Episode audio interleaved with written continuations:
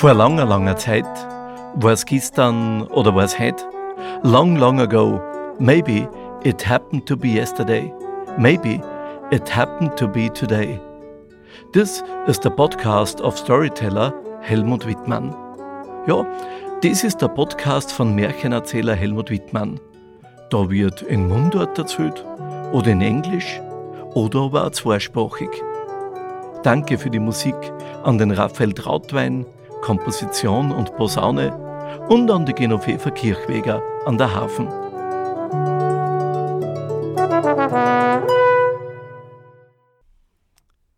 Long, long ago, maybe it happened yesterday, maybe it happened just today, there lived an old farmer. And this man handed over his farm to his daughter and her husband. But as soon as he did that, the young man showed him who was now the master of the house. Listen, old man, he said to him, from now on you will live in the chamber underneath the staircase. And so that you don't eat out of the bowl for free, well, we'll put a loom in it. There you can work for your food and accommodation. From now on, you will no longer get your food at our table, but in the kitchen with the servants. Oh, it was a hard blow for the old man. But anyway, he didn't want to sit at the table with such a brute. His daughter, the young farmer's wife, didn't help him either. So he submitted to his fate. His place was now the chamber. There he worked diligently on the loom. But as it is often the case with old people, sometimes they can't sleep at night, but then they nod off from time to time during the day. So, when the old man fell asleep while working and the loom stood still, the young farmer would open the door to the staircase and shout into it, What's up, old man? Is the loom rusted? One night, again, it happened that the old man couldn't fall asleep. He rolled over in bed from one side to the other.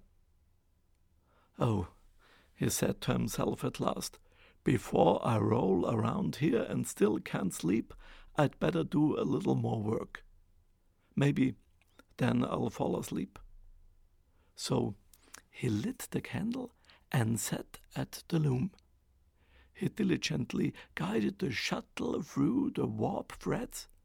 But, darn it, the shuttle fell through the threads into the back of the loom.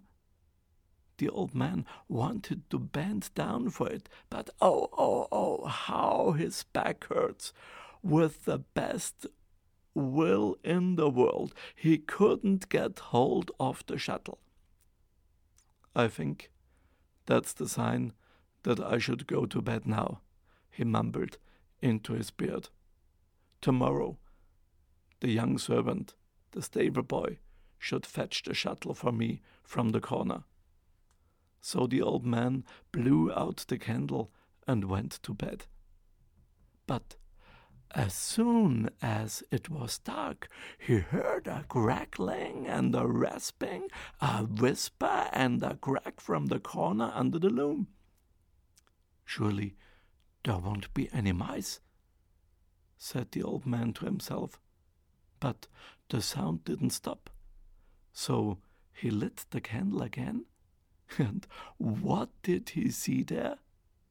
In the back corner, under the loom, sat two elves, house gnomes, dwarfs like the ones that live in the house. They were very, very old boys. They played happily with the shuttle. Now they turned to the old man. Well, one of the two elves asked, Won't you give us the shuttle? No, said the old man, that's not possible. I need it myself for work. Then lend it to us, said the other dwarf. No, no, I have to work with it every day. And what if we help you with it? the old man laughed. How are you going to help me? Your knuckles don't even reach to the bench to the floor. How do you want to work on the loom? Let that be our concern, shouted the dwarfs.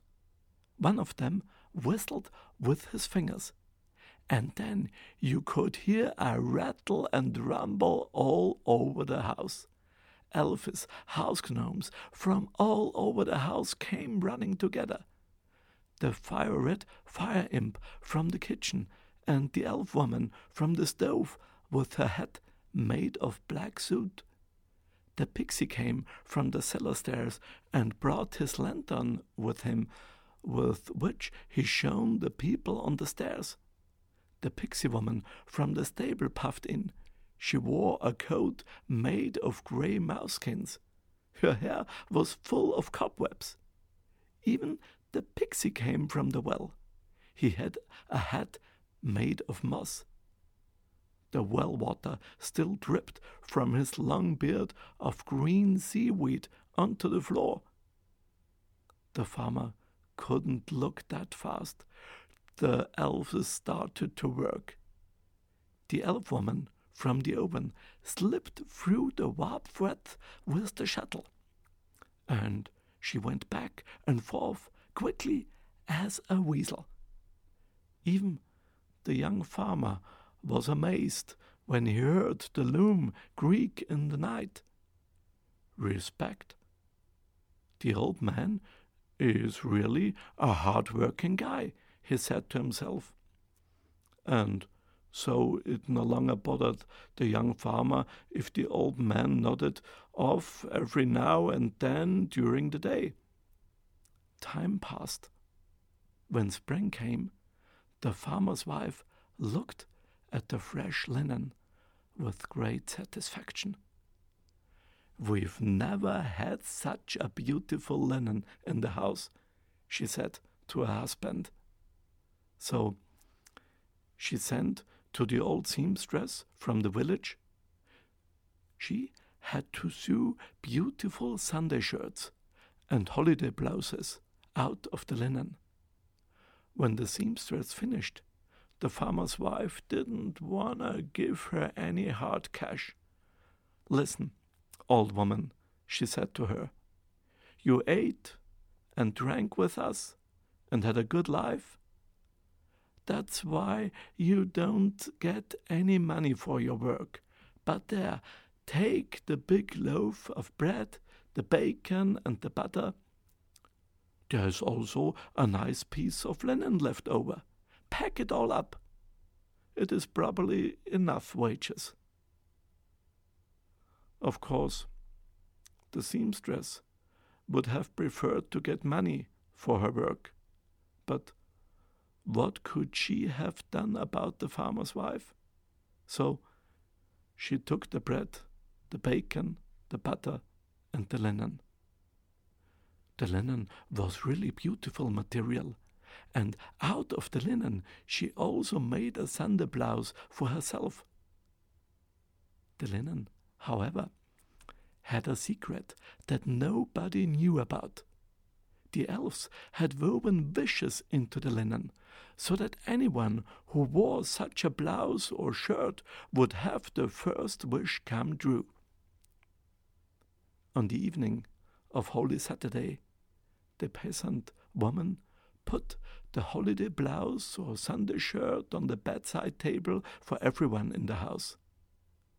The sun had only just risen on Easter Sunday when the farmer hitched up the oxen. But here's the servant was still fast asleep. Hias what's the matter? shouted the farmer. Get up, work. Hias the servant slowly straightened up in bed. He stretched out sleepily and pulled over the new shirt. Ah, that can't be true, he grumbled. Even on Easter Sunday, the farmer will tear me out of bed so early in the morning. Ah, if it were up to me, he should bore me pick-a-back. And no sooner had he said that then the servant got out of bed into a hurry, out of the window and down into the courtyard. He crouched on the farmer's back, puzzled. The farmer knew as little as the servant what was happening to him. Now, tell me, Hias, have you gone mad? The farmer scolded. One could explode by your stupidity. Then it made a blast, and the farmer went into the air. He probably didn't go to heaven. Whether he came down again, who knows? Another's wish had already come true. The young farmhand, the stable boy, he got a sweet semolina for breakfast. Oh, how good it tastes, he said to himself. I'd like to eat such a good steaming semolina cook all day. And the next moment there was a huge bowl full of steaming semolina in front of him. Ah, oh, he had to spoon for a long time. The farmer's wife, in turn, struggled with the stove. Soon the fire was burning cheerfully in the hearth. Then again the wind pushed the smoke out by the stove door. Oh, the farmer's wife was sitting in front of the open stove door. Her eyes were red from the smoke. Tears ran down her face. Damned, she scolded. Again and again the Bohemian wind keeps pushing the smoke out. I'd like to drive through the fireplace myself and clean the whole thing. This moment it made a rumble, and the farmer's wife went in by the stove and through the chimney. She was sitting up by the chimney now, black as coal, with tattered clothes. Her hair hung down in strands, and she did not know what had happened. Meanwhile, the maid went to the well in the courtyard for a jug of water. It was a bright spring day.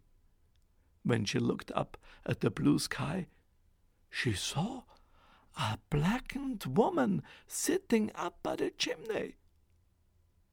No thought that this could be the farmer's wife. Who knows? Maybe this is a witch who is recovering from the night flight up there, said the maid to herself.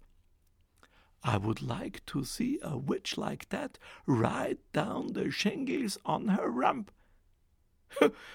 that moment, the astonished farmer's wife was torn away from the fireplace and helter skelter rumbled down over the shingle roof, and down she crashed so hard on the ground that she wondered for a long time if she could get up again. Now, only the two old people had not yet fulfilled their wishes. The old farmer slowly wiggled his stick towards the church in the village. The seamstress met him on the way, so the two old people went together. It was a wonderful day. The sun shone warmly down from a clear blue sky. It was growing green everywhere. Here and there, the snowdrops and the primroses peeked out the, of the meadow. The air was fresh and mild. Many young people happily passed the two old ones, laughing and cheering. They jumped past them on the way to the village.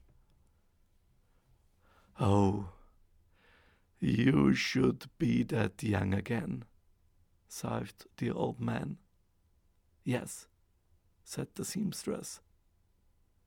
We should just be so young and healthy again that we could jump around and shout out of happiness. When the two of them looked at each other, the next moment they couldn't believe their eyes. The old farmer was suddenly a dashing young lad, and the seamstress was a beautiful young woman. The two of them laughed. They took each other's hand and happily went into the village together. There they married and started a new life. And so they lived happily ever after. Das war der Podcast von Märchenerzähler Helmut Wittmann. Lust auf mehr? Den Link zum wöchentlichen Geschichtenkick und zur sagenhaften Stunde im ORF gibt's unter märchenerzähler.at. This was the podcast of storyteller Helmut Wittmann. More information and the link to the monthly radio broadcast on ORF on the website storyteller.at.